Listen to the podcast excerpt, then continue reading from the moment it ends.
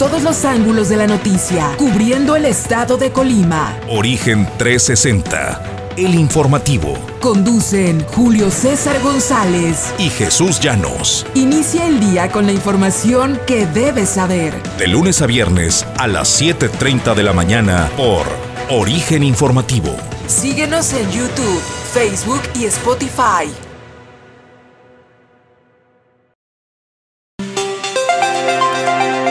Esto es Origen 360, el informativo.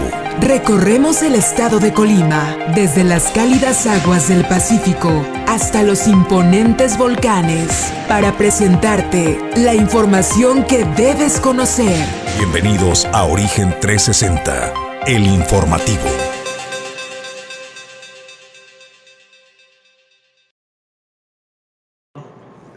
Buenos días, qué gusto saludarles, muy buen día, bienvenidos a Origen Informativo. Esto es Origen 360, estamos emitiendo la señal desde el edificio de Torrepuerto en la ciudad y puerto de Manzanillo. Soy Jesús Llanos y siempre es privilegio y placer estar al frente de esta cámara y del equipo y saludar a mi compañero de Fórmula y Conducción, Julio César González. Julio, muy buen día. ¿Qué tal Jesús? Muy buenos días, buenos días al auditorio de Origen 360. Bueno, pues ya listos con la información en este día miércoles eh, pues información interesante que le tenemos que presentar al auditorio. Pues no se pierda, ¿no? Porque eh, ahí viene AMLO. Y ahora, ¿cuál es el plan? Seguimos con el mismo, cambiamos de plan, este, viene un nuevo plan, pues le platicamos porque se anuncia la visita del presidente de la República, Andrés Manuel López Obrador. Apenas el día de ayer, la gobernadora Indira Vizcaíno salía de Palacio Nacional, donde se reunió con el presidente e inmediatamente después se anuncia la visita vicial de Andrés Manuel López Obrador, que honestamente, por ánimo, por presencia del presidente, no queda, ¿eh? O sea, tenemos un presidente ocupado en el estado de Colima, al menos pues en el tema del ánimo y el apoyo. Eso le contaremos en instantes, pero queremos agradecer a quienes hacen posible que cada mañana nosotros estemos frente a estas cámaras y saludarle,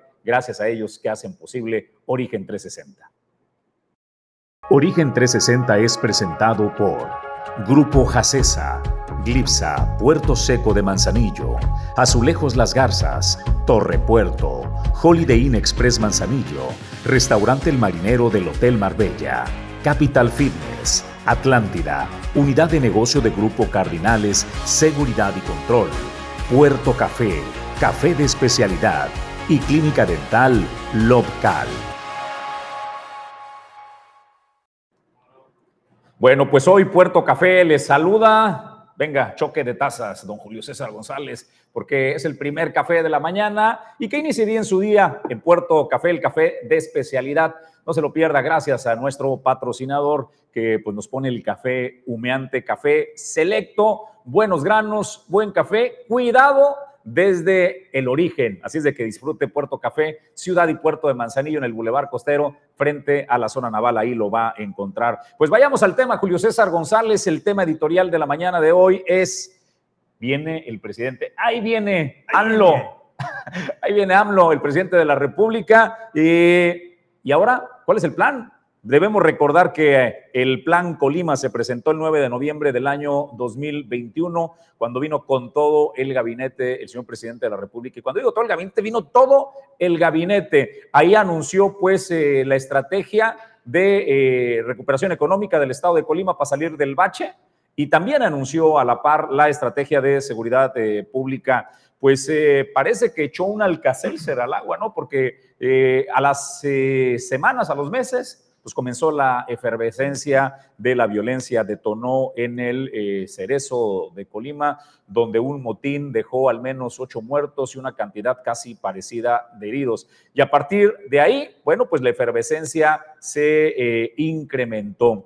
¿En qué momento estamos? Pues eh, vino después el general Luis Rodríguez Bucio, comandante de la Guardia Nacional, estuvo personal de inteligencia de la Secretaría de Marina Armada de México, del CNI, Vino también eh, Rosa Isela eh, Rodríguez, la secretaria de Seguridad Pública. A la semana viene el señor eh, secretario de la Marina, el comandante Ojeda, a hacer anuncio de que, bueno, pues la Marina tomaba el control de la seguridad en el estado de Colima. Hay que reconocer que honestamente disminuyó esta efervescencia, Julio neutralizó un poco, no que la hayan eliminado, sino que comenzó a disminuir, pues, eh, al menos el tema de las balaceras. Las ejecuciones continúan. Parece una guerra de guerrillas, que es más o menos como actúan los cárteles del narcotráfico. Tú puedes desplegar eh, dos mil, cinco mil elementos, pero lo que yo haré es ir a buscar blancos específicos a lugares específicos, es decir, como aquella de los polivoces, ¿no? Entras, pegas y sales.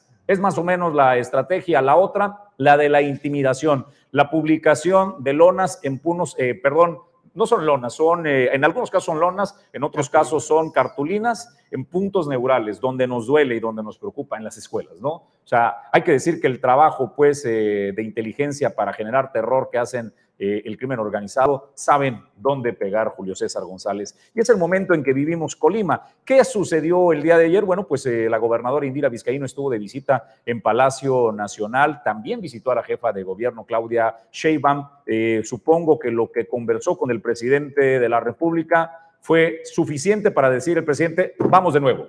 Ahí vamos a Colima. No viene con el gabinete en pleno, pero viene con el gabinete de seguridad otra vez los mismos que ya habían venido por separado, ahora vienen acompañando al presidente. Y la pregunta que hacemos entonces, ¿y ahora cuál es el plan?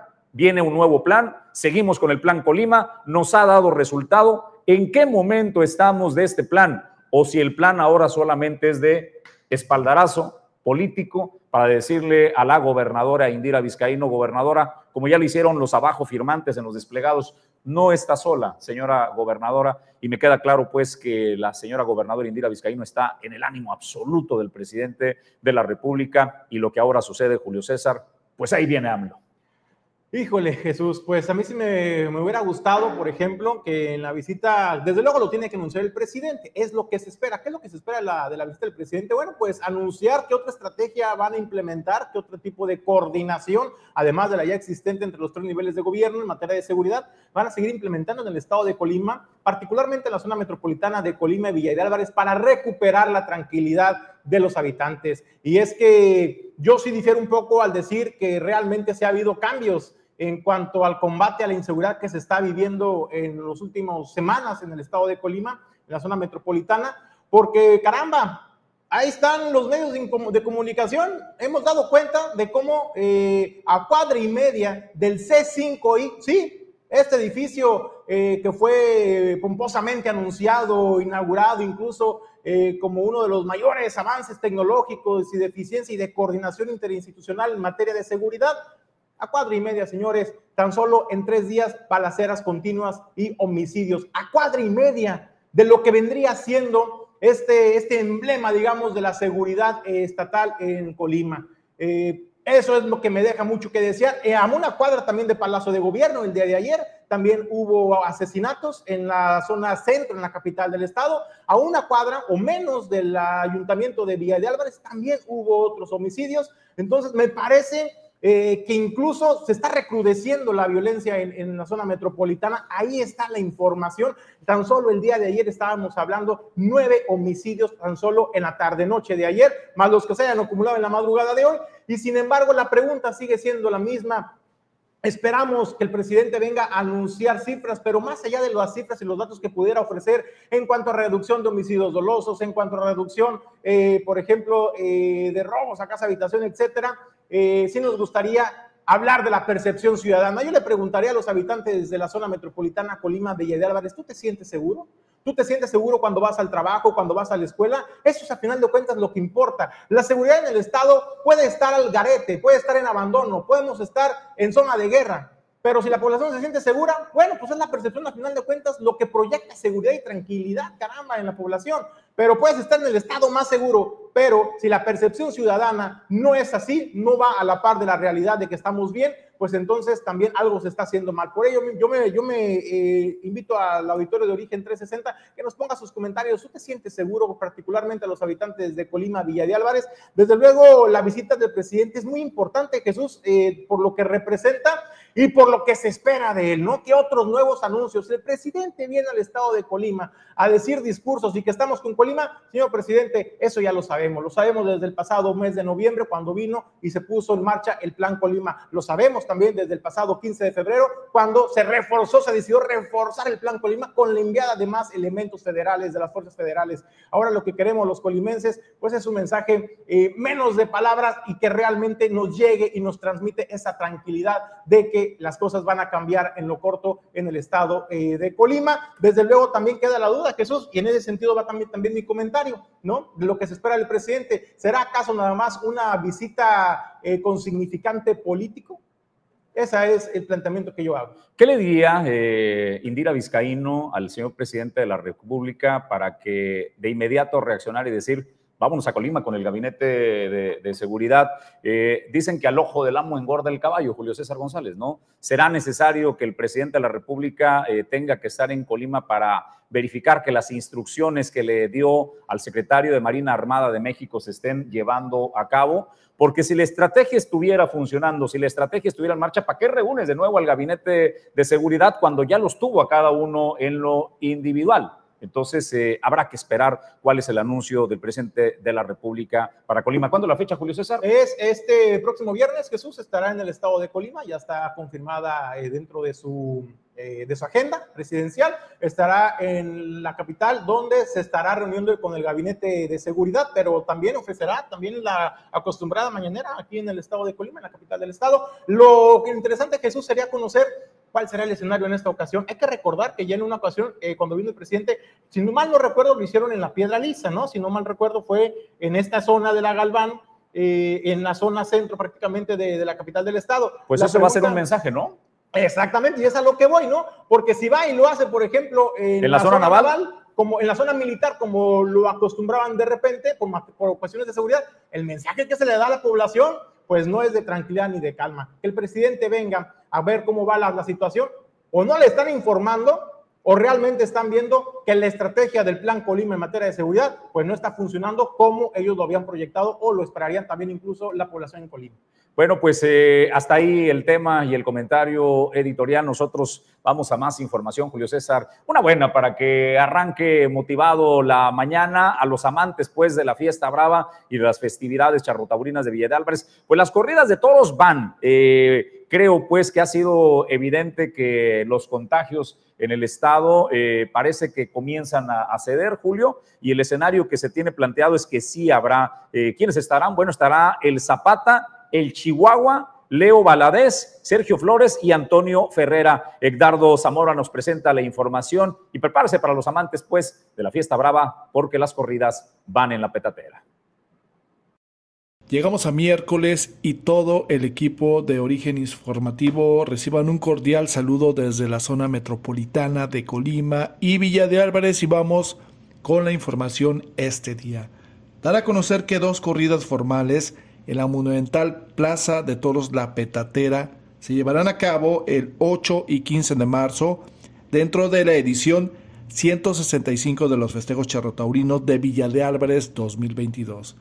El empresario Martín Romo Martín, que encabeza Asuntos Taurinos de México, expresó que el posicionar a Colima en color amarillo en el semáforo epidemiológico da certeza de que los festejos se van a llevar a cabo y lo que da un aforo para las dos corridas en este momento que sean de un 75% de capacidad de la plaza y pudiera llegar a un 100% siempre y cuando el estado de Colima se encuentre en semáforo verde. Y más que nada darle certeza de que, los festejos van. Los festejos van, estamos este, cerrando filas, haciendo grandes esfuerzos. Agradezco muchísimo la presencia de, de los matadores de toros en este y, dando muestra de la unidad que tenemos y de las ganas de que estos festejos sean un éxito. Sabemos que es atípico, sabemos que se cambió la fecha, pero más sin embargo se lograron mantener los carteles, son los mismos carteles. Quiero hacer énfasis también del esfuerzo que está haciendo el, el matador de todos, el español Antonio Ferrera, nuestro Antonio Ferrera. Entonces, pues nada más que invitarlos a que esto sea un éxito y, que asistan, que asistan, que todo está puesto, las ganaderías se mantuvieron, todo, todo sigue La corrida anunciada para el martes 8 de marzo en la que se presentará Uriel Moreno, el Zapata, y Antonio García, el Chihuahua, así como León Baladés a las 4.30 de la tarde con seis toro de Begoña. Para el 15 de marzo, los toreros Sergio Flores y Antonio Ferrera, además de los regionadores Emilio Gamero y Paco Velázquez, dos forcados amadores de México y forcados de Sico, con seis toros de Villa Carmela y dos de Chamolto. Eh, dichas corridas se habrían de regresar, de realizar en febrero, sin embargo, derivado de la pandemia, se pospusieron a marzo. Hasta aquí la información, nos escuchamos un poquito más tarde con más noticias.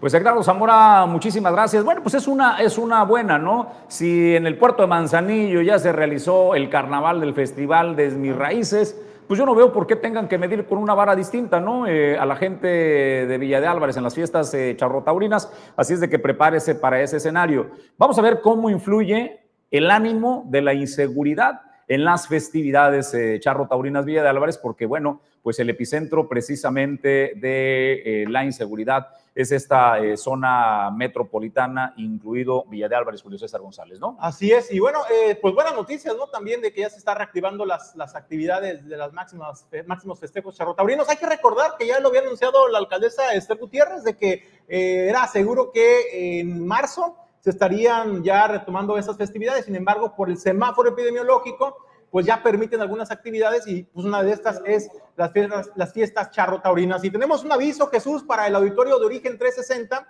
de la zona conurbada, pero particularmente del municipio de, de Comala, porque está anunciando el cierre intermitente de las vialidades para hoy miércoles 23 y el jueves 24 de febrero. Estamos hablando de la calle Francisco y Madero a la altura de la calle 16 de septiembre y también hasta la calle de Gollado y Melchor Ocampo, así como Guadalupe Victoria, todo esto en la zona centro de Comala. Derivado, pues, bueno, están eh, la grabación, están llevando a cabo la grabación de la película Un Mexicano en la Luna. Así es que si tú que vives en en el municipio de Comala, bueno, pues toma rutas alternas y evítate molestias. Bueno, es un escenario impresionante Comala, ¿no? Es muy cinematográfico. Hace meses también este, un grupo de regional mexicano muy conocido grabó también ahí este, un tema, eh, creo que no, recuerdo exactamente qué grupo, pero muy reconocido. Bueno, pues ahora viene, es una, es un guion de este de la Madrid, ¿no? El, de Don Manuel.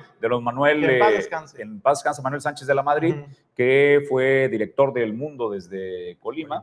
y que pues hace este, este guion y graban esta película. Oigan, pues vamos al momento de la salud, porque hoy es miércoles, es miércoles del origen de tu salud y está listo aquí en el estudio el doctor Gustavo Mellón. Vamos a darle la bienvenida. Doctor, qué gusto saludarte. Muy buen día. Jesús, buen día, Julio, buen día. Pues, ¿qué nos tienes de tema para el día de hoy? Hoy vamos a hablar acerca de el hombro. Hay que recordarnos que en las diferentes poblaciones no hay tan solo una enfermedad. Puede haber muchas enfermedades, diferentes enfermedades. En este caso vamos a hablar de algo que se llama hombro congelado. Eh, también se le llama capsulitis adhesiva. Bueno, pues te, voy a ofrecer una disculpa, doctor. Me comentan que tenemos este, un problema con tu, con tu micrófono. Ahorita vamos a, probar primero si está encendido, si eres tan amable. Usted sabe cómo son las cosas eh, en vivo, así es de que le ofrecemos una, una sincera disculpa en lo que vemos eh, si el micrófono del doctor Gustavo Mellón. ¿Sí? Bueno, pues vamos a más información, Julio César. Vamos a más información, Jesús. Y bueno, eh, pues una eh, algo que ha generado polémica, pues es el tema pues del avistamiento de ballenas. El día de ayer le presentábamos esta nota que parecía bonita, parecía positiva, eh, que nos daba a conocer el prestador de servicios turísticos de Playa La Audiencia, Renán Díaz Barcelata, de que pues ellos se dedican a esto, ¿no? A los paseos turísticos por la bahía. Y decía, bueno, estamos en temporada de avistamiento de ballenas, pues hay que decir a la gente, ¿no? Que si se viene a pasear por la bahía, puede que vean las ballenas, entonces pues vamos a hacer recorridos a ver si nos toca la suerte. Te voy a interrumpir, ahorita retomamos la nota de, de, Barcelata. Este, creo que ya podemos recuperar la conversación con el doctor Mellón. Le ofrezco de nueva cuenta disculpa a la gente del auditorio y te ofrezco una disculpa, doctor. Retomamos el tema, a ver si ahora sí te escuchamos con claridad. Claro. Bien, decía que vamos a hablar hoy del hombro congelado, de, también se llama capsulitis adhesiva. Eh, entre 4 y 5% de la población mayor de 40 eh, años presenta este problema de una capsulitis adhesiva, un hombro congelado. Se presenta cuatro veces más en la mujer que en el hombre. Eh, la causa del de, el hombro congelado son múltiples. Eh, hay que recordar que el hombro está formado por tres huesos, el húmero, la clavícula y la escápula, la paleta, pues, la parte de adelante. Eh, y lo cubre de forma hermética a estos tres huesos, en, donde, está la articulación del hombro, lo cubre una cápsula. Eh, esa cápsula se llama cápsula sinovial y produce un líquido sinovial y este líquido lubrica la articulación para hacer más fácil su movimiento. Bien, la cápsula articular es la que sufre, es la que se inflama, se engruesa, el líquido se hace más espeso e incluso disminuye. Eh, ¿A qué se debe? Bueno, normalmente se presenta como una complicación. ¿Una complicación a qué? A una cirugía donde no mueves el hombro durante mucho tiempo, a una fractura donde no mueves el hombro durante mucho tiempo, a un traumatismo, a una caída, a una elongación ligamentaria. Lo cierto es que la cápsula que es elástica se hace fibrosa y se forman adherencias que pegan a la articulación. Y entonces, ¿qué es lo que va a ocurrir? Dolor, un dolor muy intenso, sordo, agudo. Este dolor eh, en, el, hombro eh, no tan solo va a ser el dolor, sino va a ser rigidez. La enfermedad tiene tres etapas. La primera que es la etapa de dolor, un dolor en donde la persona, sobre todo en la noche, eh, al acostarse de ese lado, es un dolor muy intenso, eh, tan intenso que lo despierta y no lo deja dormir. La segunda etapa ya es la etapa de rigidez. Continúa el dolor, pero la rigidez eh, aumenta, aumenta al grado tal que las personas no pueden peinarse, no pueden llevarse la mano hacia atrás. Eh, la flexión del hombro está limitada, la reducción del hombro está limitada, las rotaciones del hombro están eh, limitadas notablemente. Entonces, ¿qué es lo que tenemos que hacer? Estamos hablando de una enfermedad que desde que inicia dura no tan solo meses, a veces hasta años, y las personas, bueno, dejan pasar el tiempo y no acuden a su atención. El 90% de todos los pacientes que nos llegan a la consulta con un hombro congelado, eh, lo vamos a solucionar con rehabilitación física. Un 5% de ellos vamos a necesitar el apoyo de inyecciones directas al hombro de esteroides y tan solo un 3-4% van a terminar en cirugía, en donde van a liberar a veces necesitamos de algunos procedimientos en donde dormimos al paciente en un quirófano, esto no puede ser en un consultorio, y movilizamos bajo anestesia eh, ese hombro. No podemos hacerlo en pacientes que tienen osteoporosis o que tienen una enfermedad de descalcificación grave del, del, hombro, porque entonces podemos fracturarlo. La capsulitis adhesiva es mucho más frecuente de lo que, de lo que tú puedes creer y se presenta, como digo, en personas mayores de 40 años. Si tú presentas un dolor de forma aguda de estas características, acude al médico. No lo dejes que evolucione, no dejes que te limite y sobre todo que llegues a una cirugía. Pues, eh, doctor, te agradecemos muchísimo, como siempre, que nos hagas favor de acompañarnos en estos eh, miércoles de El origen de tu salud. El doctor Gustavo Mellón, muchísimas gracias, doctor. Que tenga buen día. Bueno, pues eh, nosotros ya estamos listos para darle la bienvenida. Está enlazado y le agradezco que atienda la conversación esta mañana el presidente de Cima Group, César Romero, que está eh, pues listo y te saludamos, César, para ver si tú nos escuchas. Muy buen día.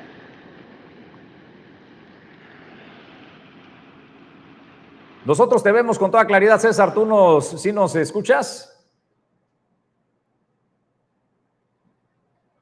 90%. Bueno, este, estamos eh, recuperando la imagen ahí con César Romero, presidente de Cima Group. Eh, César, qué gusto saludarte el día de ayer en la Universidad de Colima, en este campus de El Naranjo, eh, en conjunto con la autoridad, la máxima autoridad de la Universidad de Colima, que es el rector Cristian Ortiz, realizaste la entrega de beca, la beca Impulso CIMA a más de 30 estudiantes de nivel eh, superior de la Universidad de Colima de diversas carreras. Eh, César, nos gustaría que nos contaras, por favor, el origen de esta beca y el propósito, por supuesto, de apoyar a estos estudiantes.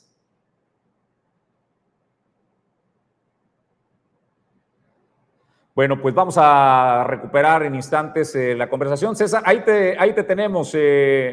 Vamos a saludarte de nueva cuenta. ¿Sí nos escucha, César?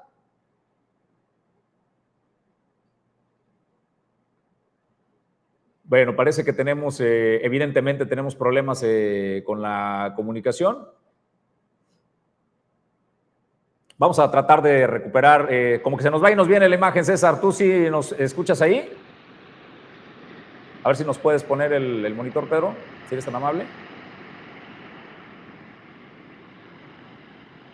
Bueno, vamos a este, mandar a una pausa brevísima y nosotros regresamos en instantes con César Romero para poder tener la conversación esta mañana a través de Origen 360.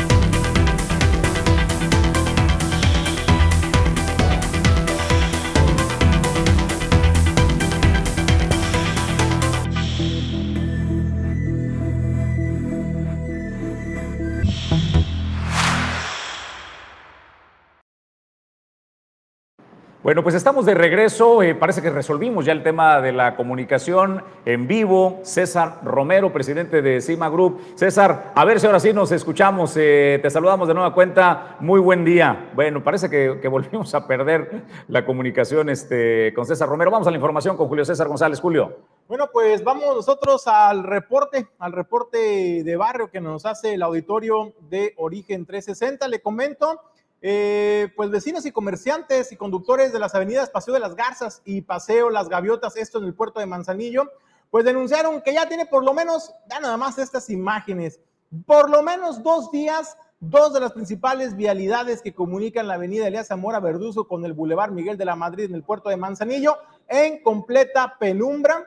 Y esto, esas luces que ve usted son de los comercios que todavía pues obviamente dejan los letreros prendidos o las luces de sus fachadas por seguridad, pero el alumbrado público, nada, solamente está en plena eh, oscuridad. Son tres imágenes, ¿eh? A ver si no le pasa lo que me pasaba a mí, yo nada más veía las dos primeras, porque la tercera de plano sí se ve muy, muy oscura, pero es para que se dé una idea de lo que nos están haciendo mención el auditorio de origen 360 eh, sobre esta situación. Y la verdad es que hacen un llamado al ayuntamiento de Manzanillo pues para que se atienda esta situación. Desde luego, pues por el tema de inseguridad que eh, pues sigue también, desde luego, Manzanillo no está atrás en la incidencia de estos hechos violentos y es por ello que hacen un atento llamado al ayuntamiento de Manzanillo, pues para que por favor al ayuntamiento, eh, sin afán de molestar, ¿verdad? Eh, las autoridades, pues que por favor, ahí está la evidencia.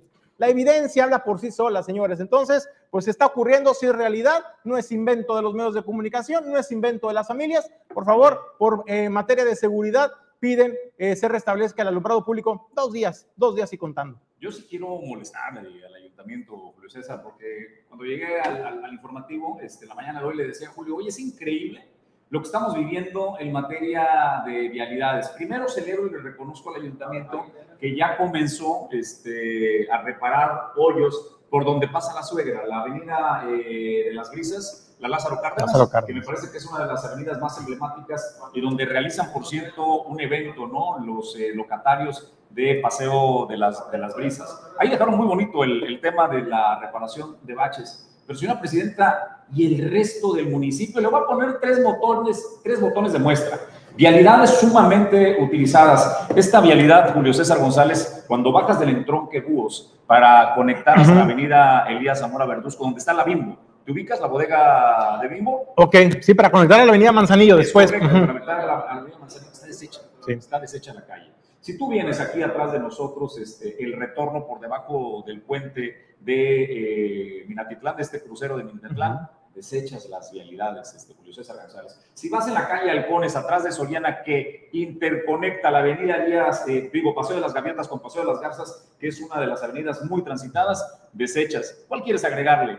Es impresionante, yo no recuerdo honestamente, hemos tenido malas vialidades casi siempre, pero no recuerdo un momento de tener vialidades como las tenemos ahora Julio César González y me parece pues que tenemos una ausencia de naturalidad respecto a ese, a ese tema. Por eso me sumo al llamado que estás haciendo, aparte de esta denuncia pública que nos acabas de realizar, para que por favor le agreguemos el tema de las vialidades. ¿Estás haciendo memoria para No, no, no. unas cuantas calles? No, no, no, estoy sacando cuentas de cómo, de cuánto lleva la actual administración. Y digo actual administración porque pues, es la, la reelección de Griselda Martínez.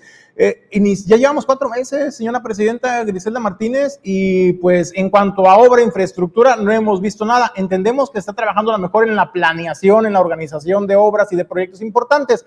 Qué bueno que ya se realizó esta obra en eh, la avenida Lázaro Cárdenas, que lo tengo que reconocer, no se trata de un simple bacheo, se trata de una obra realmente bien hecha porque levantaron todo el encarpetado que no servía y volvieron a poner esta parte de plancha de, de concreto de, de asfalto. Entonces, la están haciendo bien, pero ojalá esto se vea replicado en otras calles, en otras vialidades importantes para el puerto de Manzanillo. Y aunque no es de su competencia, señora alcaldesa, sí somos manzanillenses y sí merecemos vialidades. Y si el gobierno del estado el gobierno federal pues no le quiere meter dinero o no puede meter dinero por el momento, pues sí, échale una manita de gato al acceso principal de Manzanillo, caramba, a la zona de Tapeixles. No es posible que con esas vialidades estemos recibiendo nosotros a nuestros visitantes, al turismo y sobre todo lo que representa, déjese de la imagen, lo que representa para la seguridad de los manzanillenses y de todas las personas que ingresan por esta vía a la ciudad, encontrarse con estas vialidades, que no solamente es la molestia de dañar el vehículo, ¿eh?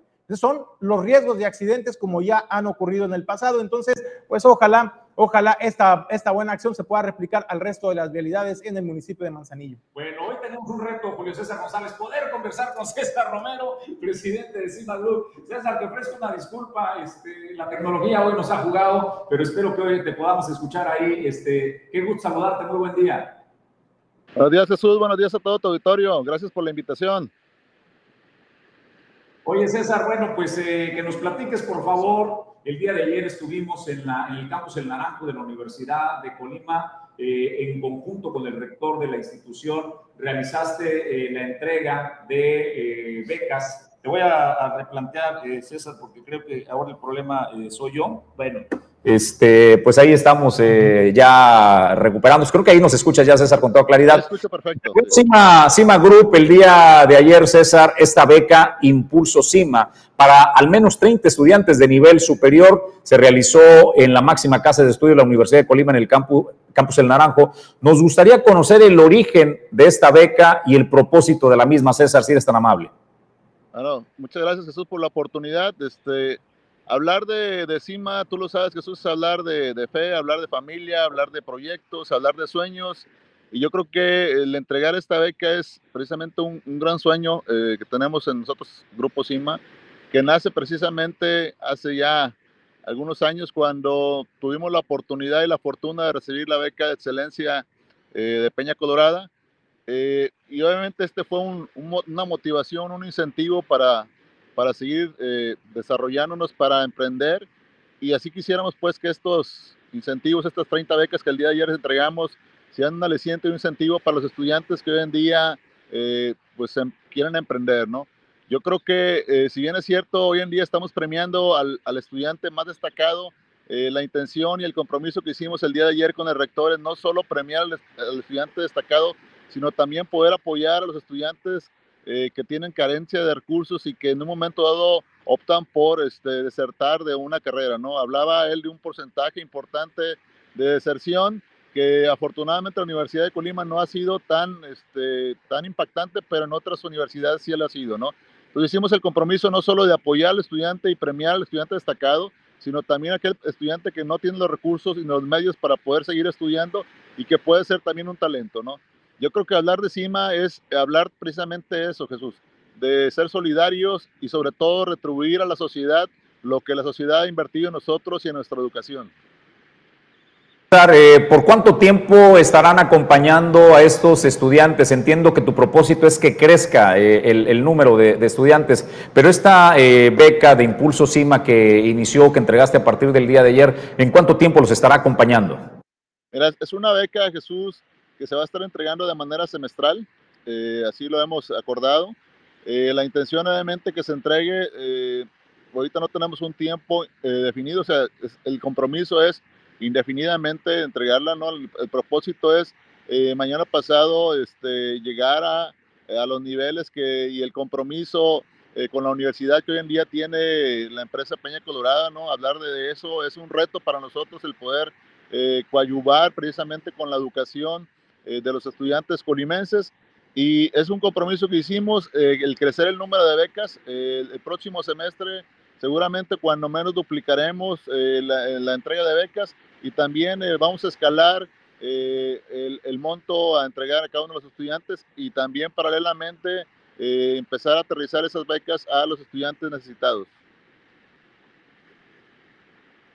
lo que expresó el rector de la Universidad de Colima cuando le pidió ahí el ejercicio a los chavos que estaban en el auditorio. Les dijo, a ver, levanten la mano los que han recibido la beca Benito Juárez o alguna beca que les mencionó y hubo un número eh, importante que levantaron la mano. Dijo, bueno, la importancia de la beca que está entregando eh, Cima Group es porque en nivel preparatoria, secundaria, se entregan muchas becas, pero a la hora de llegar al nivel superior hay eh, escasez de, becas, son casi nulas las becas que se entregan, entonces el que la beca que entrega Cima Group de Impulso, eh, Cima, le viene a dar una oportunidad a eh, estudiantes pues que no tienen acceso a becas en este nivel, César. Definitivamente yo creo que la, la suma de esfuerzo, yo creo que la universidad este, a través de sus directores ha hecho un, gran esfuerzo en la gestión también para concretar este proyecto, ¿no? más sin embargo, pues comentarte pues que, que nace precisamente este proyecto a raíz de que en lo personal viví la experiencia de lo que significa eh, estudiar becado, ¿no? Estudiar becado es un aliciente, es un impulso, es un apoyo. Yo te puedo decir que aunque siempre tuve el apoyo de, de mis padres, se esforzaron por, por darnos estudio, eh, paralelamente desde la secundaria estuve becado y realmente fue un gran apoyo para mí, ¿no? Así quisiera que lo fuera esta, esta beca Impulso CIMA y que logremos extenderla a más estudiantes. ¿no? Mi propósito sería no solo crecer el, número de becas, sino también extenderla a más carreras y, ¿por qué no? Mañana pasado estar pensando en premiar, incentivar a todas las carreras de la Universidad de Colima, ¿no? Julio César González acompañándome como cada mañana, Julio. Oye, eh, César, pues preguntarte, siempre es importante hablar de la vinculación con el sector empresarial, la iniciativa privada, eh, con instituciones educativas como la máxima casa de estudios de la Universidad de Colima. Tú eres egresado de la Universidad de Colima, César, sabes lo que vive un estudiante, ¿no? Eh, las carencias que muchas veces, incluso lo han dicho así las autoridades escolares en su momento, debido a la falta de recursos para pagar la inscripción, a lo mejor el semestre, o los libros, o el transporte incluso pues desertan, abandonan los estudios. Sabemos que también encima Group, eh, César, muchos de tus empleados, de tus trabajadores, de tus colaboradores son egresados, son talentos también de la Universidad de Colima, por eso el arraigo y el cariño con esta máxima casa de estudios y lo que representa para el estudiantado la oportunidad de seguirse preparando. Definitivamente lo externamos al rector, el rector lo sabe, hay un gran amor, un gran cariño en nuestra alma mater y verdaderamente lo que hoy somos en gran medida, la formación que tenemos, se la debemos a la universidad, que para mí obviamente fue eh, la punta de lanza para poder proyectar y catapultar el sueño que nace precisamente en la Universidad de Colima, lo, lo que es Grupo CIMA, ¿no? Yo creo que incentivar y promover el talento es compromiso de todos. Eh, pues recientemente hemos eh, firmado algunos convenios con la Universidad de Colima encaminados precisamente a que eh, podamos eh, abrir las puertas para prácticas profesionales de nuestras instalaciones y unidades de negocio y también poder este, abrir la puerta para que se puedan emplear mañana pasado eh, egresados de la Universidad de Colima. ¿no? Yo creo que eh, la Universidad de Colima seguirá siendo un semillero de talentos y nos toca a las empresas eh, del puerto de Manzanillo y de Colima poder potenciar esos talentos que hoy en día la Universidad de Colima está formando. César González, comentario Pues, final. Nada más agradecerle a César Romero, eh, presidente de Cima Group, la oportunidad de charlar esta mañana en Origen 360. Gracias por la oportunidad, Jesús. César, este, un saludo. Damos el doble porque hiciste el espacio sagrado del tiempo que te dedicas este, para la salud, para atendernos esta, esta Sí. mañana, César. A seguirle. ¿eh? Un abrazo. Saludos. Bye. Presidente de Cima Group, eh, César Romero, y que hay que celebrar, ¿no? Eh, que los empresarios se involucren y que cuando se tiene esa conciencia de la gratitud de devolver lo que se te ha dado un eh, estudiante premio Peña Colorada, becado, eh, Julio, que viene, ahora sí que como el eslogan, ¿no? Que decía que él desde abajo con trabajo y que ha convertido a Cima Group en una de las empresas referente de la logística en el país que tiene cada vez más presencia en diversos puertos del país. Como él, hay distintas historias de éxito en el puerto de Manzanillo, pero celebramos pues eh, que están eh, contribuyendo a formar nuevas generaciones, que seguramente de la Universidad de Colima saldrá el futuro César Romero también, Julio César González. Oye, Jesús, a mí me parece algo importante y congruente totalmente porque hay que recordar normalmente eh, los empresarios y el sector que genera empleos, pues es lo que demandan, ¿no? Eh, digamos, gente capacitada y que responda a las necesidades actuales del desarrollo de las empresas. Y en este caso, gracias a esta sinergia que se logró y que se ha logrado en los últimos años también con la máxima casa de estudios y el sector eh, privado, la iniciativa privada, los empresarios, es que lo atienden las necesidades del desarrollo de las empresas. Es decir, no vienen y te capacitan y te dan lo que ellos quieren como, como institución académica, sino que los planes de estudios realmente obedecen y atienden a lo que es la demanda laboral, a la realidad. Entonces, me parece que es ahí donde ese tipo de fusiones y de sinergias entre estas dos eh, instancias, eh, iniciativa privada y Universidad de Colima, es parte del éxito de la historia académica de la máxima casa de estudios y desde luego del desarrollo en el estado de Colima. Pues nosotros, eh, Julio César, retomamos la toma, eh, retomamos, perdón, la nota de eh, René Barcelata, Vamos. este prestador de servicio, ¿con qué vamos? Vamos con la de, pues, en color amarillo de Edgardo Zamora, Jesús, porque fíjate que nos presentó que, eh, que en amarillo se estarían cancelando las cabalgatas nocturnas y podrían no llevarse a cabo, y esto lo dijo el, el presidente del patronato de los festejos charrotaurinos en Villa de Álvarez, César Gaitán Colín, lo que llama la atención, Bueno, que mientras a ver, por un lado cancelan ya, las cabalgatas, Ya ahora sí, ya no, ya no puedo, ¿eh? las Ya. corridas formales eh, van y están, eh, pues, caramba, Oye, que se ¿no? pongan de acuerdo. Me- ¿Qué me no les, qué no les estábamos diciendo que la buena noticia, este, que pues acá hicieron el carnaval el Manzanillo sin bronca, con el mismo semáforo? No, semáforo naranja. Por eso. o Ya sea, estamos en amarillo. Ah, sí, o sea, disminuyó. Sí, Es- disminuyó o sea, era, era más alto el riesgo. El Manzanillo hicieron el, el- el- el, este, Carnaval. carnaval. Y acá tienen un semáforo más bajo y quieren cancelar, pero sí van a ser toros. Pero Exactamente, entonces es lo que pues no termino de comprender, pero vamos a escuchar lo que dice Edgardo Zamora, a ver si nos da un poquito de luz en este tema. Nuevamente reciban un cordial saludo desde la zona metropolitana de Colima y Villa de Álvarez. Vamos con más información que se ha generado en esta parte del estado de Colima. Dar a conocer que pues la entidad se encuentra en semáforo epidemiológico color amarillo y ante ello el presidente del patronato de los festejos charrotaurinos de Villa de Álvarez, César Gaitán Colín, expresó que si continúa así, no se podrán llevar a cabo las cabalgatas nocturnas como la inicial y de la gasolina. Esto derivado a que generan una gran aglomeración de personas y no se podría tener control. Aunque mencionó que existe la proba- probabilidad de que en la primera quincena de marzo Colima esté en verde y sola- solamente así se llevarían a cabo estas cabalgatas, todo ello guardando las medidas sanitarias correspondientes. Teníamos este, las estadísticas de que aquella vez de naranja pudiéramos pasar a rojo en el semáforo en el que estamos ahorita. Gracias a Dios quedó en naranja. A raíz de eso cambiaron los acuerdos también. Si, supieron, las cosas cambiaron, la manera de, que se maneja ahora los semáforos son diferentes. Entonces estábamos nosotros en que continuáramos, en, pasáramos amarillo, como ya lo estamos a nivel federal, o de que pudiera ser a verde. En el tema del amarillo, lo único que no vamos a poder tener en este año tan atípico van a ser lo que son nuestras cabalgatas nocturnas. Ni la con la que iniciamos, ni con la cabalgata de la gasolina. Sería lo único que, que, si nosotros continuamos en amarillo es lo que no se va a tener. Todo lo demás en cuestión de cabalgatas diurnas, recibimientos, toros de once, jaripeos, eventos artísticos, corridas formales y cabalgatas temáticas como son la de las mujeres y la de los niños, eso continúa de manera normal. ¿Por qué se cancelan las cabalgatas nocturnas? Porque son temas que generan mucha, con, este, mucha gente, pues, y es algo que no podemos controlar. Gaitán Colin dijo que las primeras cabalgatas se van a realizar el próximo sábado 5 de marzo, posterior a la develación de los mojigancos. Y pues fíjese que en torno a las cuestiones de inseguridad que se presentan en esta zona conurbada de Colima y Villa de Álvarez, el titular de los festejos charrotaurinos de Villa de Álvarez expresó que se van a contar con videovigilancia al interior del recinto eh, ferial, el cual estará blindado con 24 cámaras de reconocimiento facial, además que en el acceso va a haber arcos detectores de metales y se harán eh, vuelos con drones.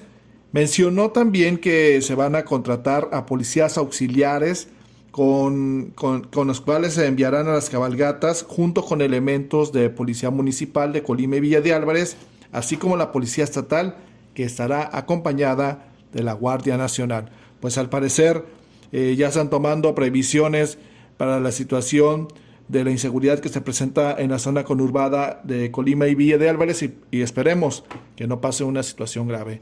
Esa es la información que se registró en la zona eh, conurbada de Colima y Villa de Álvarez. Regreso a los micrófonos a cabina. Excelente mañana.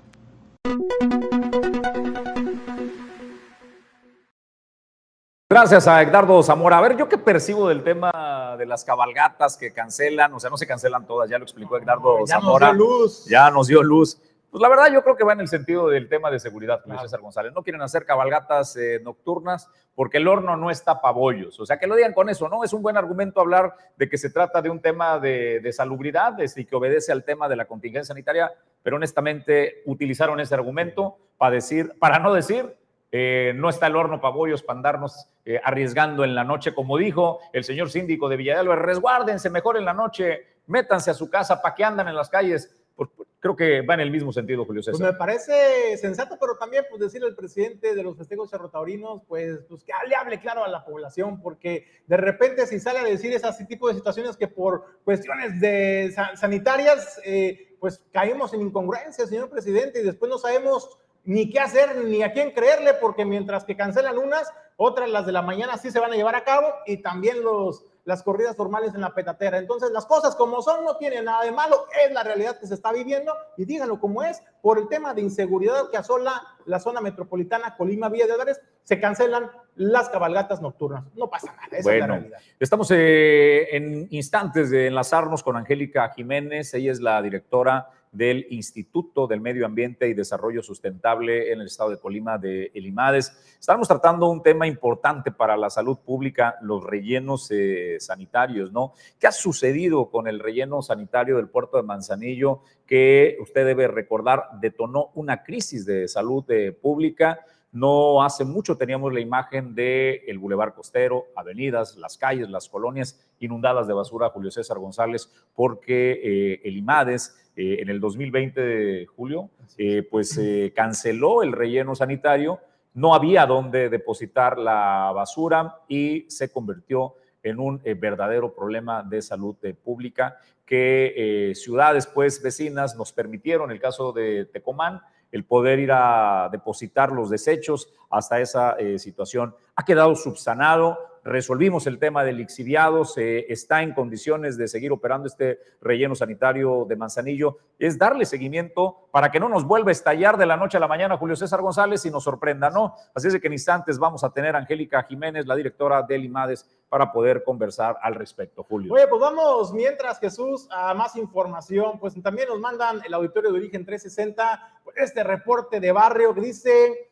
eh, pues, eh, en Colima Capital, vecinos de la colonia residencial Esmeralda denuncian que entre las calles Leonilo Chávez Ortiz, esquina con Palma Rubelina, se encuentran estos matorrales, estas eh, pues maleza que está invadiendo literalmente, no, ya no invadiendo, se adueñó, recuperó su espacio y pues está por encima del área peatonal. Y bueno, pues el llamado que hacen los vecinos de la colonia Esmeralda, residencial Esmeralda, a las autoridades que pues por favor pues vengan a darle pues su mantenimiento pues a esta parte porque obliga a las personas a caminar por el arroyo de la vialidad con el riesgo que ello conlleva. Además desde luego también pues la proliferación de fauna y flora nociva.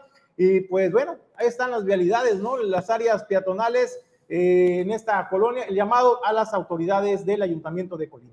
Bueno, pues eh, Julio, retomamos la información que teníamos pendiente con el prestador de servicios eh, turísticos René Díaz Barcelata que apenas el día de ayer, pues eh, comentábamos que hacía un llamado a todos aquellos que quisieran, eh, pues ver de cerca, eh, vivir el avistamiento de ballenas, que cada vez se vuelve un espectáculo en las costas del estado de Colima. Tecomán también ha tenido ya avistamientos de ballenas y en el puerto de Manzanillo, pues se nos han metido casi este, a la sala, ¿no? Muy cerca de la Marina de, de las Hadas pues en este rompeolas de las hadas, ahí había el fin de semana un espectáculo de una eh, ballena. Así es de que hizo este llamado René eh, Barcelata. ¿Y qué nos dice René al respecto, Julio? Bueno, pues eh, Jesús, cabe mencionar que esta situación levantó polémica, ¿no? Levantó polémica en las asociaciones y agrupaciones ambientalistas. Y bueno, pues platicamos con Jesús García, quien es presidente de Vigilemos Manzanillo de BIMAC, señalaba que no es tan fácil a realizar recorridos para avistar ballenas porque se debe de cumplir con la norma. Hay una norma que es la Semarnat eh, NOM 131 Semarnat-2010 y que además, además se requieren permisos, así como lo escuchas, se requieren permisos especiales para realizar la actividad de forma eh, comercial, lo cito. Y bueno, eh, pues sobre esto, Jesús García, pues señalaba que se tiene que hacer con orientación y el apoyo y el acompañamiento de expertos en la materia eh, para eh, la protección también de las ballenas y desde luego, pues en materia de seguridad, esto es lo que comentaba Jesús García. Me preocupó fue el hecho de que se estuviera ofertando eh, a través de redes sociales, incluso prensa escrita, este, una actividad que no está regulada en, en, en Manzanillo. Hay operadores en otras en otras ciudades costeras que están certificados y que tienen dentro de su plantilla laboral especialistas en el tema, como biólogos, oceanólogos, gente que está preparada y que conoce tanto la normatividad como los procedimientos y protocolos para el avistamiento de las ballenas. Manzanillo no lo es, no es una ciudad todavía con esas características. El avistamiento ha ido incrementando eh, año con año, viajan más ballenas hacia las costas de Colima, pero pues antes de empezar una actividad económica, yo creo que se debe de tener una regulación eh, lo platiqué por la mañana con el doctor Cristian y me comentó que como tal no hay permisos para esta actividad, entonces eh, preocupa el hecho de que se invite a la población mediante eh, publicaciones o periódicos a, unirse a esta actividad y que vaya a generar al rato un descontrol y que muchos operadores quieran ofrecer el servicio sin estar regulados y sin conocer los protocolos, pudiendo causar pues, afectaciones a las ballenas que llegan aquí a las costas. Exacto, es, es ahí la actividad es distinto. Digo, yo tengo amigos kayakistas y amigos pescadores que se que realizan su actividad y en, en el hecho de realizar su actividad se encuentran con las ballenas, se encuentran con los delfines y bueno, eh, presencia en el evento. No es lo mismo que hagas otra actividad y te encuentres con con el en el momento en donde sucede a ofrecer eh, digo, a mí me causó mucho mucha expectación. Vamos a ir en busca de la ballena, entonces ya estás ofertando una actividad eh, específica, ¿no? Eh, cuando en, en, los en los estados de la República que, que se está regulada esa actividad, pues se tienen que tener algunos permisos. Todo esto regulado por la Semarnat. Entonces, eh, digo, eh, es una actividad económica que puede detonar turismo, sí, pero siempre hemos eh, buscado que sea eh, bajo las normas eh, nacionales, ¿no? Si te quieres dedicar a esto y tú como operador eh, buscas una alternativa que te deje un ingreso económico, pues lo, lo ideal es que te informes, que, que, que busques eh, a los especialistas, que incluso contrates, contrates a alguien que, que es experto en la materia y que puedas ofrecer el servicio, pero pues regulado. Oye, Jesús, ¿no se estará preocupando más por la forma que por el fondo? Es decir... Esa se la vamos a dejar pendiente, ¿no? Le vamos Este, a dar Julio César? continuidad ahorita. eh, en un momento hacemos una breve pausa y regresamos con los comentarios. Mientras tanto, nosotros vamos a la línea y tenemos el gusto de saludar y presentar en Origen 360. Te agradecemos, Angélica Jiménez, por recibir el llamado de Origen Informativo. ¿Cómo estás? Muy buenos días.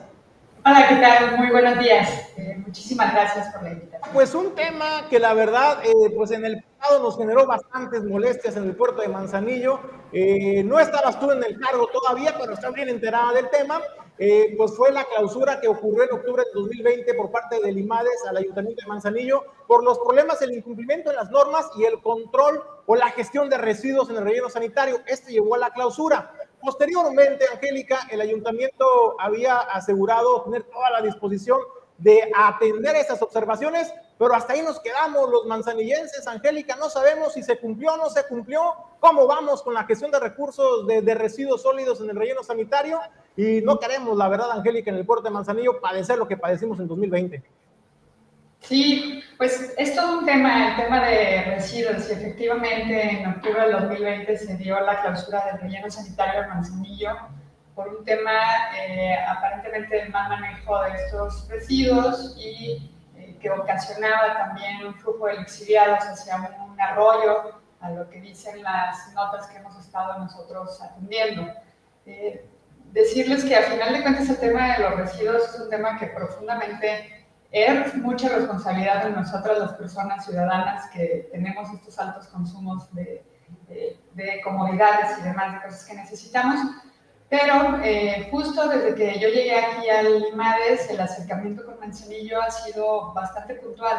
Eh, entre este y otros temas hemos estado abordando con la Dirección de Medio Ambiente y justo una de las temáticas fue cómo van con su relleno sanitario.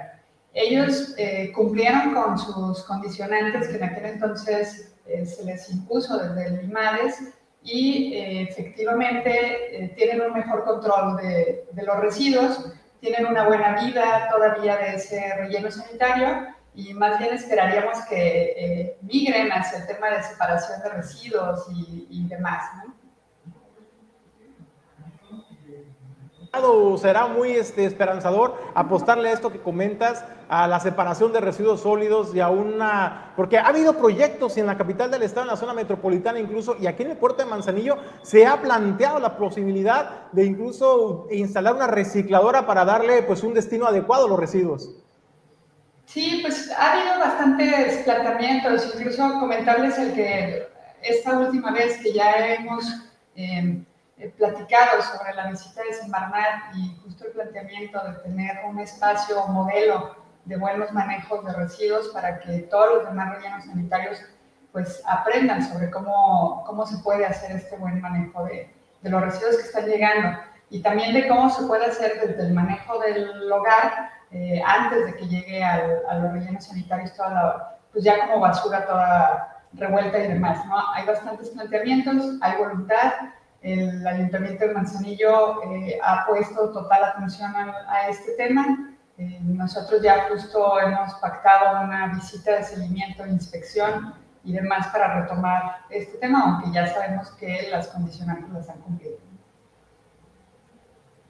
Eh, te saludo. Oye, el, tema de modelo, hablabas hace un momento de, de, modelos. ¿Tenemos en el estado de Colima algún modelo a seguir en, eh, en, el manejo de los rellenos sanitarios? Es decir, puede ser la zona metropolitana un modelo a seguir, puede ser el relleno sanitario del municipio de Tecomán, la zona de Armería, un modelo a seguir, o andamos en las mismas condiciones y todos terminan siendo tan parecidos en su operación.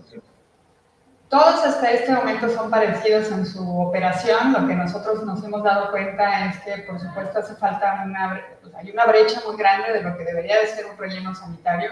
y lo que representa una zona de un basurero, definitivamente.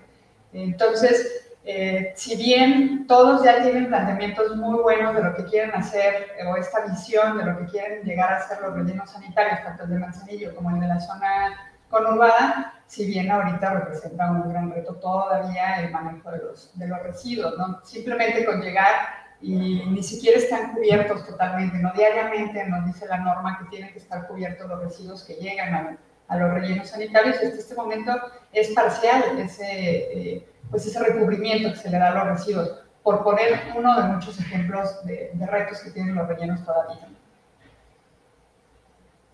Entiendo pues que este tipo de cosas que sucede, por ejemplo, el no tener la, cubierto, ¿no? Eh, los desechos, como lo señalas, pudiera ser una violación pues a las normas para la, operación. ¿Hay una flexibilidad de parte del IMADES con los rellenos eh, sanitarios para no aplicarles a rajatabla la ley? Porque si aplicas eh, la ley de manera rigurosa, pues nos puede pasar lo que nos sucedió a Manzanillo, a todo el estado, ¿no? Nos quedamos sin depósitos para poder enviar los residuos. Nosotros lo que queremos y lo que vamos a estar haciendo es justo este tema de, inspecciones a cada uno de los rellenos, porque si bien eh, es un tema complicado, es un tema de manejo, pero las capacidades están, ¿no? Y creo que no hay justificación como para no estarlo cumpliendo agradecerte por el tema de veda electoral, pues sabemos que no te podemos hacer ciertas preguntas que también son del interés del auditorio y pues en respeto y en atención y en agradecimiento a tu disposición, Angélica, dejaremos pendientes para después estos temas. Por lo pronto agradecerte y por darnos pues una explicación, pues al menos y la tranquilidad a los manzanillenses de que tenemos relleno para rato, ¿no? Así es, muchísimas gracias y con mucho gusto los atendemos en, en estas y otras condiciones. Angélica Jiménez es la directora del Instituto del Medio Ambiente y Desarrollo Sustentable en el estado de Colima y Limares por sus siglas. Bueno, pues ahí está la, noticia para que quienes teníamos el pendiente de ¿y qué onda con el relleno sanitario? Dice, pues ya cumplieron, eh, van bien y pues no se estresen que hay relleno sanitario todavía pues para rato. Creo que es una buena noticia y un reconocimiento a los responsables en el municipio de eh, haber puesto en orden porque tú debes recordar cómo llegaba aquí en la entrada principal en la zona de Tapexles los lixiviados, o sea, cómo escurría eh, los líquidos que, se salían del basurero. Era un arroyito, un hilo de eh, pues, desechos que llegaban hasta la entrada principal del puerto de Manzanillo, Julio César González, y entiendo que ahora ya no se ve eso. Y lo que es más, decían que llegaba a, las aguas del mar, ¿no? Estos desechos. Porque por ahí había un canal que hacía el, la digamos, exactamente. Entonces, Pero bueno, pues son buenas noticias para todos, ¿no? Este, que se ha estado eh, resolviendo el tema y atendiendo. Pues a ver, Julio, el tema de los ambientalistas, lo que Chuy García, mi tocayo, dice de que no, que los kayakistas se topen con las ballenas de forma accidental, este, bueno, es otra cosa. Para eso no se necesita un permiso o una certificación para eh, darle el espacio natural que requieren las ballenas. Es un accidente. Ah, pero que un promotor diga, vámonos a ver ballenas, este, eso sí requiere de un permiso especial para no generarle estrés y poner en riesgo pues a las ballenas, Julio César. Me parece, Jesús, y en uno de los planteamientos que le hacía y se escuchaba al final eh, del, del, reporte con Jesús García, pues era el tema de que pues pareciera que está, estaban preocupando más por la forma, por el fondo, que por el fondo. Es decir, Platicando con Renan Díaz Barcelata, los prestadores de servicios turísticos nos decían, a ver, incluso el presidente de la Asociación de Prestadores de Servicios Turísticos Náuticos Pez Vela Manzanillo lo ha dicho año con año, que en esta temporada eh, es cuando se puede incrementar incluso la prestación de sus servicios debidamente, precisamente por este motivo, porque la gente sabe que es la temporada en la que hay más probabilidades de avistar ballenas. Entonces, en familia o grupo de amigos, se organizan, rentan la embarcación y le dicen, vamos a dar una vuelta por la bahía. Pues obviamente llevan la esperanza de que pues puedan tener la suerte de avistar una ballena. No hay una norma que aplique ahí. Por ejemplo, nunca se había dicho eh, o se había alarmado tanto a la situación eh, por, por hacer un anuncio tan directo. Me parece, me parece que se están preocupando más por la forma que por el fondo. Si estuviéramos hablando de que realmente se tiene que aplicar la norma, entonces, y yo le decía a Jesús, entonces deberíamos entonces de pedirle a las autoridades ambientales, en este caso la Semarnat, que para poder expedir un permiso para navegar, ya sea eh, prestadores de servicios turísticos o particulares, pues una capacitación donde acrediten el cumplimiento de la norma para que estas medidas que pasamos en pantalla, por ejemplo, las distancias que hay que guardar, eh, hay que apagar el motor para no estresar a las ballenas, pues realmente la gente tenga este conocimiento. Aquí se trata de conocimiento, informarle qué sí y qué no se puede hacer una vez que te topes con una ballena. Yo le decía, por ejemplo, la gente que va en kayak, pues su intención no es, no es ver una ballena, a lo mejor, pero le toca la suerte. Estos son prestadores de servicios turísticos que todos los días hacen recorridos por la bahía y decían, bueno, y nos ha tocado ya de manera recurrente ver ballenas, pues hay que decirle a la gente que pudiera ser un plus que ofrecer, porque el avistamiento de ballenas honestamente no es una garantía, no se puede ofertar ni promocionar como un servicio turístico porque eh, no es garantía, no es de que te van a decir, mañana salimos a ver ballenas y a las 8 o 9 de la mañana la vamos a estar viendo en la caleta, eso es imposible, señores, se trata de la naturaleza, entonces sí me parece y me causó un poco pues de ruido, pues esta, esta postura, no sé si habrá algo más de fondo, eh, del por qué causó pues este eh, inconformidad o manifestación por parte de los grupos ambientalistas.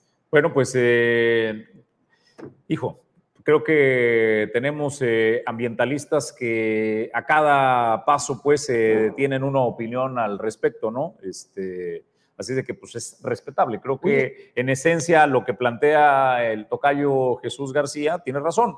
Hay normas que deben de, de seguirse eh, y en estricto sentido me parece que eso es irrebatible, Julio César. Sí, claro, y, por el tema de seguridad, lo decía Jesús García, tiene toda la razón, pero hay que informarle a la gente, hay que capacitarlos, no solamente a los prestadores de servicios turísticos, insisto, a toda aquella persona que tiene una embarcación, debería estar sometida a una capacitación, orientación para que sepa qué hacer, cómo no acercarse a una ballena o a un grupo de ballenas, cuánto tiempo la pueden avistar, ahí pasamos las láminas, no más de 30 minutos, eh, grupos pequeños, obviamente, hay lineamientos para embarcaciones mayores, para embarcaciones menores. Entonces, me parece que incluso Jesús, si estaremos hablando de aplicar la norma, pues también hacer un llamado a las autoridades para que también apliquen la norma a todas aquellas personas que se dedican a la pesca furtiva, donde colocan esos trasmayos que ya hemos visto aquí en el puerto de Manzanillo, algunas ballenas, también algunas tortugas enredadas eh, pues en, las redes de pesca, en las artes de pesca, y eso también genera un perjuicio al, entorno natural eh, del mar. Y, creo que los ambientalistas, los ambientalistas, eh, Jesús García y todo el grupo de ambientalistas en el puerto Manzanillo, pues ahí también tienen una tarea, quieren proteger a ballenas en serio, pues protejan la de la pesca furtiva, que creo que es mucho más riesgosa que de aquellos que quieren verlo como entrenamiento, un avistamiento. Este, Oye, y yo decía, bueno, es que el hacerlo, y el, no decirlo y hacerlo, pues es lo mismo que, la, que el, decirlo y hacerlo, a final de cuentas, ¿no? Porque la gente sale todos los días a navegar, a explorar las costas de Manzanillo, las bahías, a disfrutar en familia, y pues les puede tocar un avistamiento y no tienen la capacitación ni la preparación y no por eso van a voltear a otro lado para no infringir la norma. Claro. Entonces, eh, vamos a platicar en instantes eh, con nuestro amigo este, Barcelata, precisamente, que ya está en el estudio al respecto, porque él fue quien realizó el llamado para aquellos interesados en tener el avistamiento de ballenas y que detonó la manifestación de los grupos ambientalistas, pues estará en instantes aquí en vivo en el estudio, pues también para conocer la postura de estos prestadores de servicios náuticos. Vamos a más información. Tres años, tres años tuvieron que esperar los antorchistas para que la señora alcaldesa les diera derecho de audiencia. Griselda Martínez, pues eh, esperaron otra vez y otra vez le cerró la puerta del ayuntamiento, no fueron recibidos los antorchistas, se manifestaron Julio César González a las afueras de eh, Juárez 10 en esta ciudad y puerto de Manzanillo. Oye Jesús, pues fueron alrededor de 30 personas quienes acompañaron a la dirigente antorchista en el puerto de Manzanillo, Guadalupe Juárez Peralta. ¿Cuál es el reclamo que hacen a la presidenta municipal? Primero, la cerrazón que tres años esperando audiencia, no los ha escuchado, no los ha atendido, y cuáles son las necesidades que tienen este grupo de familias, que son alrededor de 150 familias aproximadamente, pues es, eh, por ejemplo, en Los Patos, porque también representan familias de otras colonias aledañas de Santiago Norte. En Los Patos denunciaban eh, pues el incremento en el impuesto del predial, pero también en el servicio de agua potable. Y dicen, caramba, estamos pagando el servicio de agua potable más caro y el predial más caro por un servicio deficiente que se nos está presentando. Aquí en Origen 360 le hemos dado cuenta eh, pues de manera recurrente cómo las manifestaciones eh, por el desabasto del vital líquido precisamente en esta parte de Santiago Norte, en Colonia Los Patos. ¿Cuáles son otras inquietudes que han manifestado los familiares las familias de Santiago Norte, encabezadas, encabezados por Guadalupe Juárez Peralta, bueno, que tienen dos asentamientos. Ojo, es muy importante precisarlo aquí, son dos asentamientos, no son colonias. Y ellos piden la prestación de servicios públicos y esto es lo que comentaba la líder antorchista. Es la cuarta ocasión en este inicio de año que venimos a solicitar audiencia con la presidenta. El motivo es, eh, nosotros representamos a, compañeros de distintas colonias aquí en el municipio y eh, ustedes saben que en cada una de las colonias pues hay problemáticas que no avanzan eh, en cuestión a la solución no, no hay respuesta que encuentran los, los compañeros colonos y hemos venido a solicitarle pues que nos escuchen. Nos hemos acercado, hemos ingresado oficios y lo que hemos recibido son respuestas técnicas. Respuestas técnicas pues, que nosotros, la gente no entiende, la gente no entiende, la gente eh, requiere de un apoyo de, de carácter social, más humanitario, más solidario, más empático, que, que entienda las necesidades de la gente. Entonces, pues repito, esta es la cuarta ocasión. Eh, aunado a eso, pues en el trienio pasado también solicitamos audiencia y en los tres años no recibimos oportunidad para platicar con ella. No sé por qué, eh, este, pero no nos ha querido atender que nos dicen allí es que la presidenta conoce las necesidades de todos los rincones de Manzanillo. Entonces yo me pregunto y mis compañeros también, bueno, y si las conoce, ¿por qué no hay estrategias para, para solucionar los problemas? ¿Por qué no hay? Todo se reduce a decir, bueno, pidan apoyos federales. Bueno, y la gente que no los puede adquirir, que no logró entrar, ¿cómo le va a hacer? No hay trabajo, hay malos salarios, hay delincuencia. La gente está pasando una situación muy difícil con la inflación y no le alcanza el dinero. Bueno, es importante hacer una precisión. Está hablando o están demandando los servicios en asentamientos humanos. ¿Cuál es la diferencia? Bueno, que no son colonias formales como tal, es decir, no se crearon con una planeación, eh, digamos, de infraestructura urbana, de alumbrado público, de agua potable, de drenaje, y particularmente en dos, en dos asentamientos. Una es, digamos, la colonia antorchista y otra de esta es en la colonia que se llama, le, voy a pasar el nombre, este, es la colonia, bueno, se la, se la voy a comentar en unos momentos, pero son dos colonias de Santiago Norte los que están padeciendo esta situación de falta de servicios públicos. Yo entiendo por la parte de la autoridad que no pueden ingresar de buenas a primeras a tratar de darle los servicios básicos a los asentamientos irregulares, pero pues no dejan de ser familias, no dejan de ser personas que en su momento pues pagan impuestos. Y es que señalaba la líder antorchista, no es que no queramos o no que no es queramos tener una vivienda en una colonia municipalizada, dice, simplemente que la gran parte de las familias que viven en estas colonias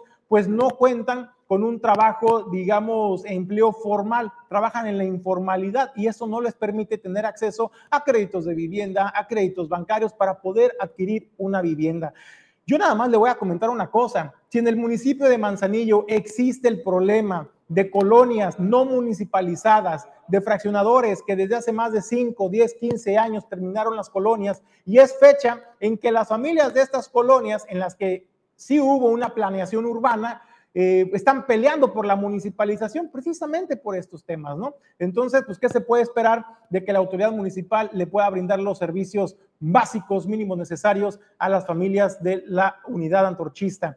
Eh, pues ahí está el reclamo, la petición que hacen a la alcaldesa Griselda Martínez. Sabemos, presidenta, pues de que no pueden por cuestiones de legales, legales, hacer ciertas acciones, pero es importante también cuidar las formas y darle la atención a la población, porque al final de cuentas son familias que viven en el puerto de Manzanillo. Nosotros vamos, nosotros vamos, eh, nosotros a una breve pausa y agradecerle a quienes hacen posible que nosotros lleguemos hasta ustedes.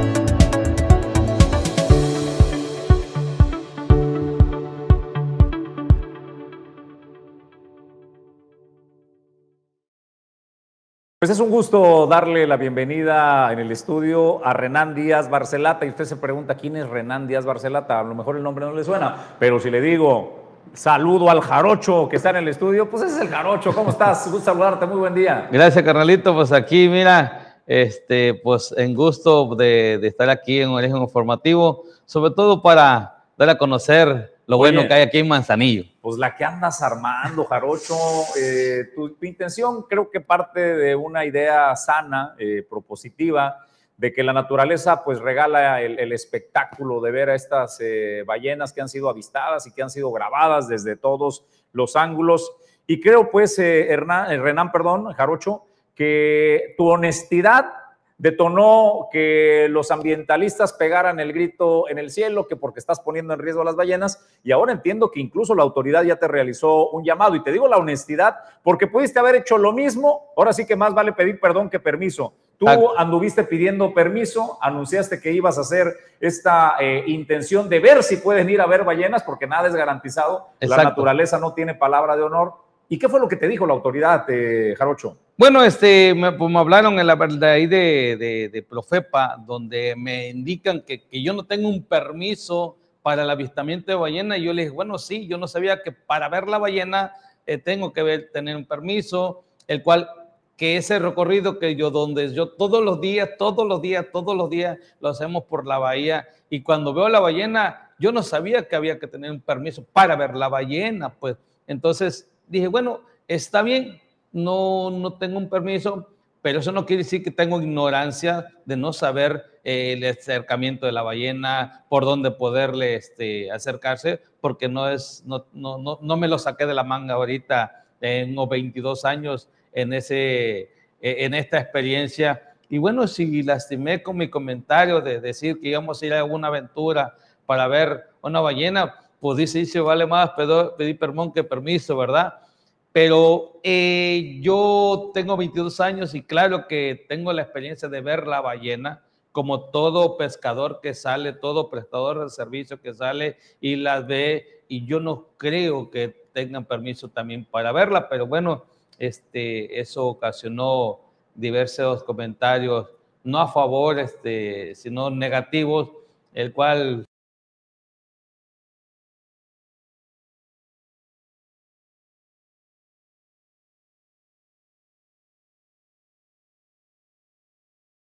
¿Qué pusiste para Eh, que bueno, lo- este, hace varios años yo tuve una idea de poner un parque acuático flotante, el cual tardé tres años en conseguir ese, esos permisos o vistos buenos eh, para dar la oportunidad de tener algo nuevo, novedoso e, e implementar algo a nivel mundial, porque esos parques no lo hay en cualquier lugar. No, hombre, se me fueron como ¿Y dónde lo pusiste, lo, Jarocho? lo- lo puse porque la ley, es- o sí que la ley es la ley y la ley eh, abarca para todos. Y yo tenía toda la reglamentación, las- el seguro, los permisos, eh, eh, el, el manifiesto de impacto ambiental. O sea, todo eso lo tuve y lo puse en playa de la audiencia. ¿Ahí sigue jalando todavía? Eh, no, ya lo quité. No me digas. No, pues es que...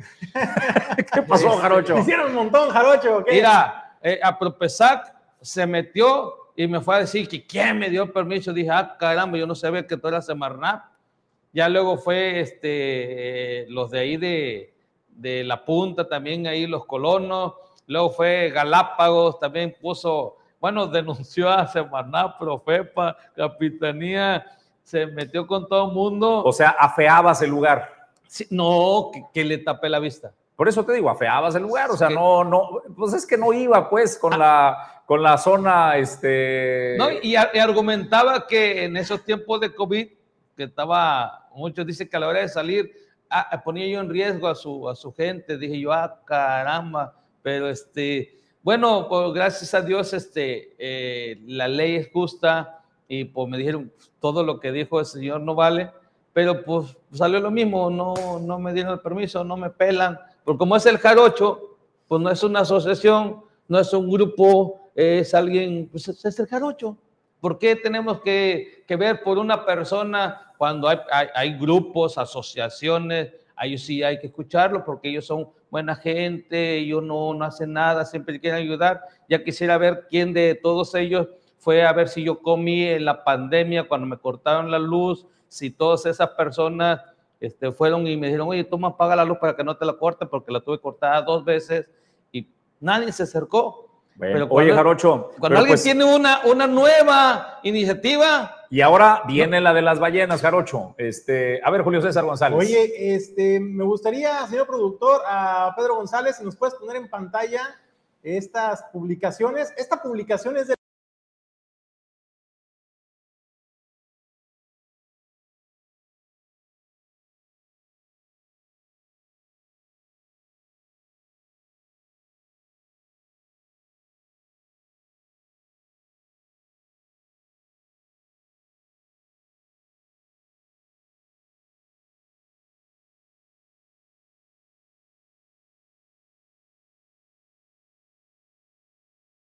porque la gente, es el interés de la población, rentar un paseo por la bahía a ver si pueden avistar ballenas porque saben que hay más probabilidades en esta temporada por la migración. También tenemos otra publicación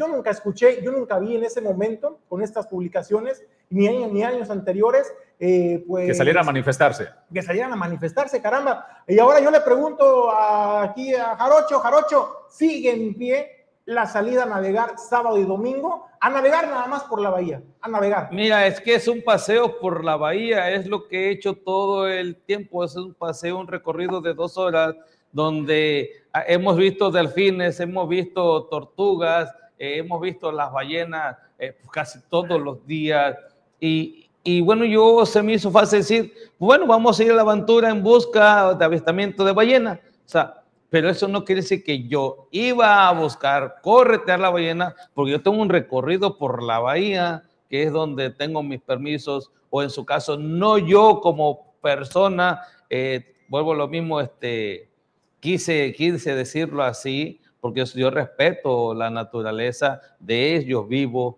pero yo mi pregunta es, esas personas que se han manifestado en mi contra por haber dicho ese comentario, que aún no se llega, no han, ido, no, han ido a ver la ballena, no han ido con otras personas a ver la ballena.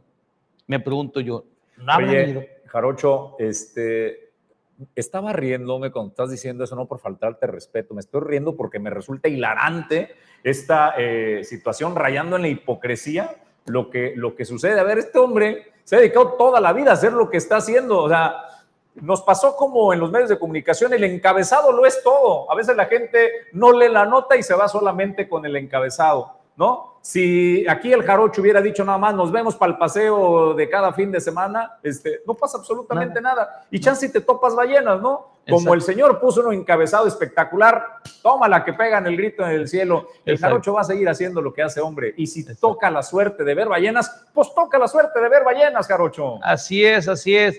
Es que lo malinterpretaron y, y vuelvo lo mismo, este, no, no, no, no tengo desconocimiento, sé la distancia que puede uno llegar a ver a ballena, que son 80 metros. También sé que no se le puede uno meter en medio de, la ballena. También sé que no debe separar al ballenato o la cría de la ballena. También sé que tiene que uno ir de un lado de la ballena, eh, nunca irse atrás de ella, ni correteándola, ni separar a los grupos de ballenas. Tampoco soy biólogo, tampoco soy un experto, pero no soy ignorante de, de las cosas que puede uno hacer para disfrutar las maravillas que aquí nos visitan en Manzanillo. Y si es una oportunidad para que la gente, los niños que disfruten y puedan ver eso con la sana distancia, con la seguridad, con sus chalecos, bueno, hay que hacerlo, sí, porque el jarocho fue el que tuvo esa idea. No te cabe duda que al rato va a haber alguien que va a decir así y yo sí estoy certificado y ahí va, porque va a ser un grupo, porque va a ser esto, pero como es una sola persona,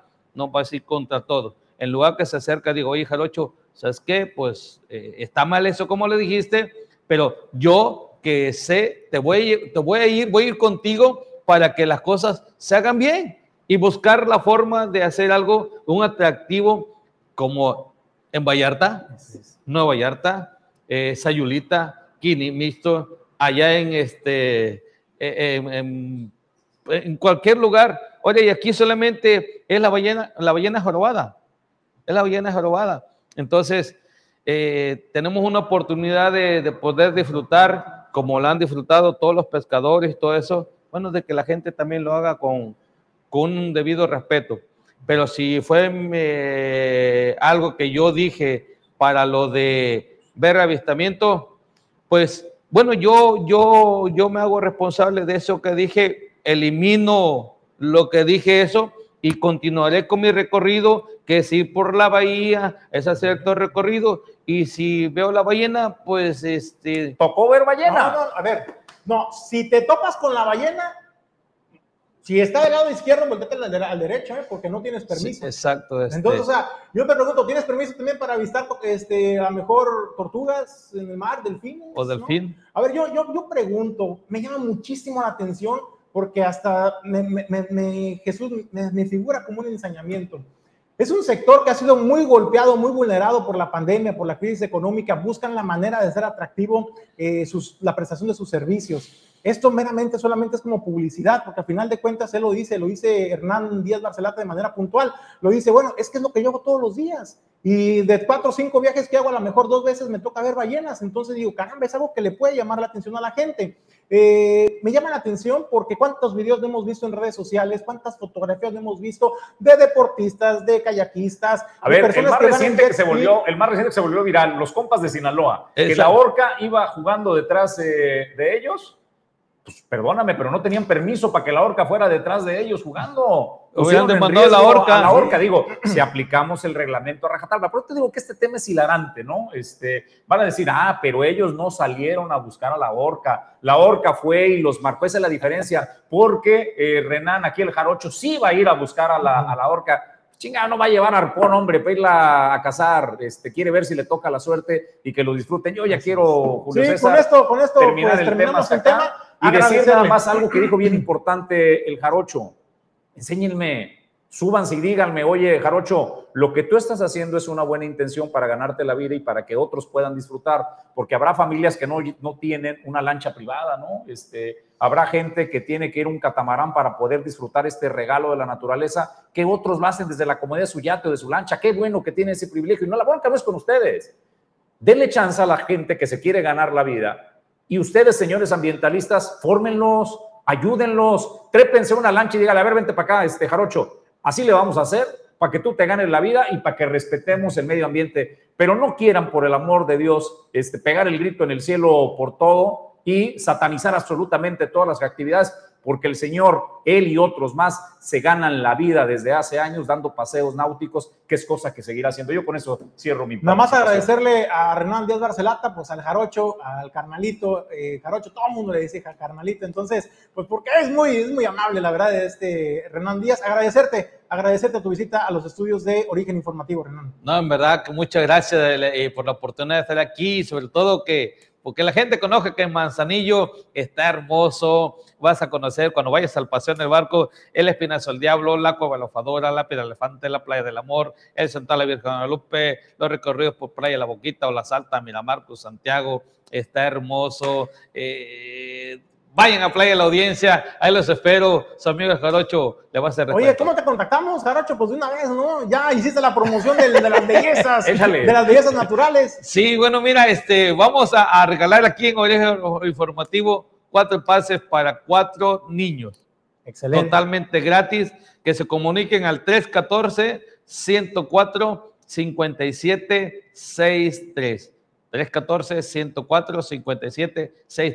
5763. 314 104 5763. Cuatro niños para sábado y domingo, para que vayan. Bueno, pues Jarocho, muchísimas Totalmente gracias. Julio gracias. César González, nos vamos. Nos despedimos. A nombre de todo el equipo, gracias a Pedro Ramírez en, eh, en la conducción, ahí en la operación. Eh, por supuesto, Ulises Quiñones, producción general. Yo soy Jesús Llanos. Mañana, 7:30 de la mañana. No se pierda el informativo Origen 360.